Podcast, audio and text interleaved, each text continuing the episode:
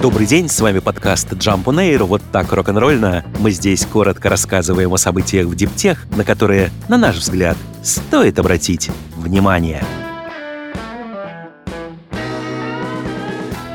Американские власти заинтересованы в аргентинском литии и ищут возможность подвести его под льготы в рамках закона о снижении инфляции – Внимание к Аргентине вполне понятно. Принятый в США закон предусматривает льготы только для производителей из стран, имеющих с Вашингтоном соглашение о свободной торговле. Обладающая огромными запасами лития Аргентина такого договора не имеет, что чревато для нее потерей доли на американском рынке. США и сами не заинтересованы в таком сценарии, поэтому ищут возможность включить Аргентину в льготный режим. Во всяком случае, в начале весны американцы смогли решить аналогичную проблему, достигнув специального соглашения с Японией. В Буэнос-Айресе также ждут благополучного исхода. Посол Аргентины в США недавно даже сказал, что если некоторые вопросы будут устранены, экспорт аргентинского лития может увеличиться в 5 или даже в 7 раз.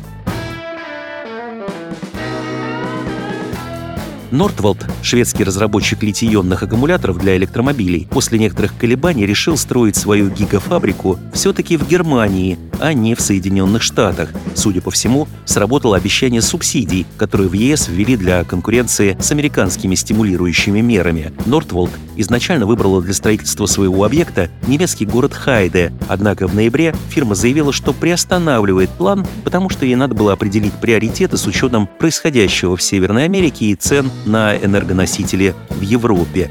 Переводе на обычный язык это означало, что Нортволд может сменить географию проекта ради стимулов, введенных США для производителей в рамках закона о снижении инфляции. Строго говоря, и сейчас Нортволд не сказала Германии окончательное «да». Компания подчеркнула, что займется проектом в Хайде, если ей будут одобрены субсидии. Официально заявляется, что точные суммы инвестиций и финансирования еще не определены и подлежат утверждению Европейской комиссии. Однако утверждают, что Нортволд может инвестировать в завод около 5 миллиардов евро, а субсидии в размере 500 миллионов евро обеспечит правительство Германии. Старый Свет сейчас прикладывает максимум усилий, чтобы противостоять американским льготам и сохранить на своей территории перспективные отрасли промышленности. Субсидии для завода Нортволд, если они будут одобрены, станут первыми льготами, предоставленными Германии в рамках временной программы ЕС для кризисных и переходных периодов, разработанной для поддержки экологически чистых промышленных проектов. Планируемая гигафабрика Нортволд должна заработать в 2026 году. Примерно тысячу новых сверхбыстрых зарядок для электромобилей с буферизацией заряда установят совместно компании ADS Tech Energy и Jolt Energy. Станции будут открыты в ближайшие полтора года в центральных районах европейских и американских городов, в каких именно партнеры пока не раскрывают. Зарядные устройства, созданные ирландской компанией ADS Tech Energy, могут обеспечивать зарядную мощность до 320 киловатт. При этом они не нагружают сеть, поскольку их работа основана на встроенных аккумуляторах. Эти батареи, кстати, могут послужить и для других целей. Например, выступить в роли интеллектуальной системы накопления энергии, которая балансирует спрос и предложение электроэнергии из возобновляемых источников в режиме реального времени, стабилизируя сеть. Что касается Jolt Energy, то эта компания специализируется на установке зарядных устройств для электромобилей в городах.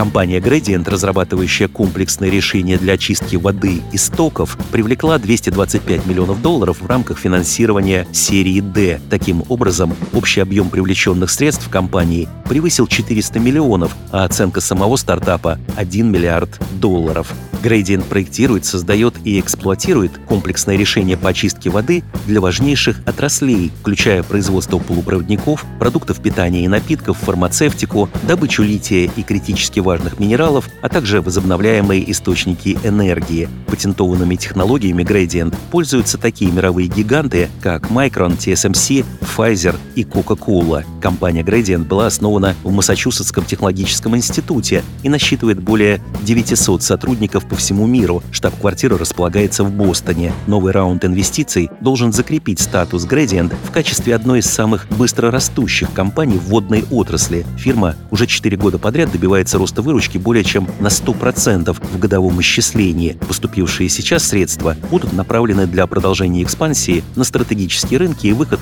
в новые географические регионы, такие как Ближний Восток и Европа.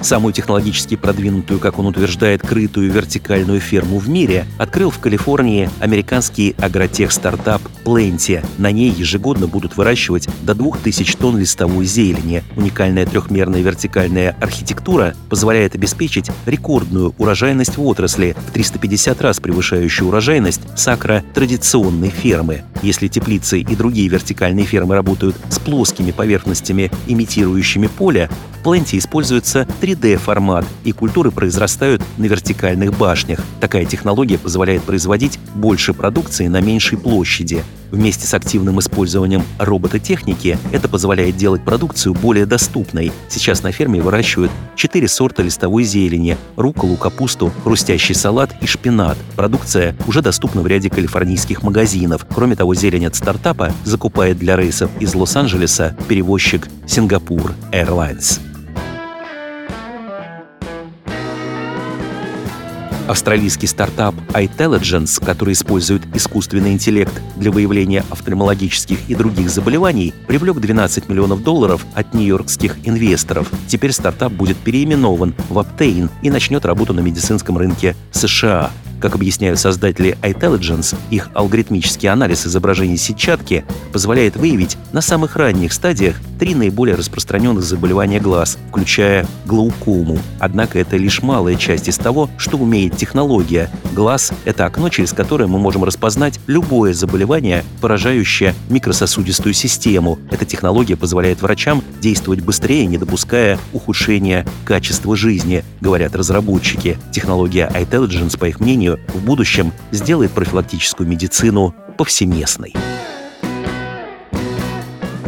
Мутации, которые противостоят раннему развитию деменции, выявили ученые на основе анализа ДНК. Открытие было сделано в два этапа группы исследователей в результате многолетних наблюдений за одной большой семьей в Колумбии. Есть надежда, что однажды это поможет человечеству эффективно бороться с болезнью Альцгеймера. Весьма вероятно, что выявленными мутациями все возможные механизмы защиты организма при болезни не ограничиваются. Однако это двойное открытие точно имеет терапевтические перспективы. Ученые уже начали работу над созданием антител, которые смогут имитировать эффект мутаций, и это должно будет защитить людей, гены которых запрограммированы на раннюю болезнь Альцгеймера.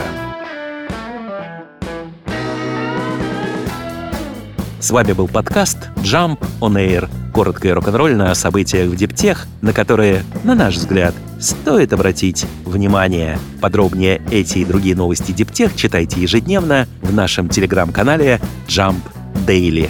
До встречи!